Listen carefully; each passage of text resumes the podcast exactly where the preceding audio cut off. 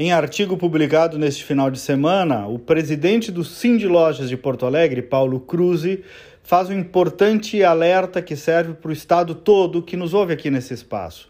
Não é hora de punir quem produz, disse ele. Cruz é um dos maiores líderes empresariais do Estado, teve presença constante na defesa do setor produtivo durante a pandemia, quando outras tantas lideranças se calavam, sempre numa postura ele responsável, construtiva. Também ele é do varejo, é lojista, ou seja, alguém que tem a barriga no balcão, como se diz, conhece o meio. Por sinal, o Paulo Cruz agora também é candidato a presidente da FEComércio, lançou candidatura essa semana. Pois bem, ao perceber o avanço de uma nova variante da pandemia, com muitas infecções, inclusive o alerta emitido pelo governo gaúcho a 21 regiões, ele entende que a população deve reforçar os cuidados, mas sem que alguns governos, como fizeram erradamente das outras vezes, passem a punir injustamente quem adotou medidas de segurança, quem empreende, quem gera emprego e ajuda a sustentar milhares de famílias em todo o país.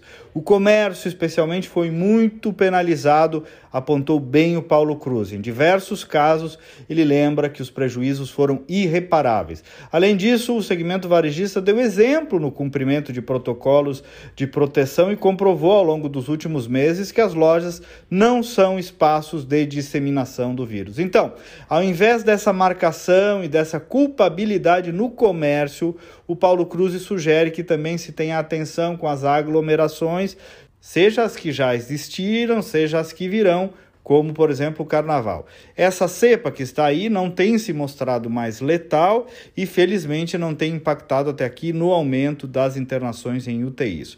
Os elevados índices de vacinação no estado também contribuem para ampliar a proteção das pessoas. Cruze e o Cindy Lojas Porto Alegre já iniciaram, inclusive, uma mobilização para dialogar com as autoridades, buscando evitar, com toda a responsabilidade, novas restrições de funcionamento aos mais diversos segmentos da economia. O Paulo Cruz termina dizendo algo que este espaço também, desde o começo, defendeu com diálogo e sensatez, será possível enfrentar e vencer este novo momento sem penalizar novamente quem trabalha, investe e gera emprego.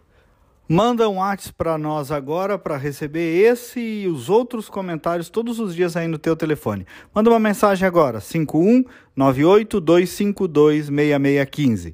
5198-252-6615. Ou também procura pelo meu nome nas redes sociais. Até amanhã e vamos com fé.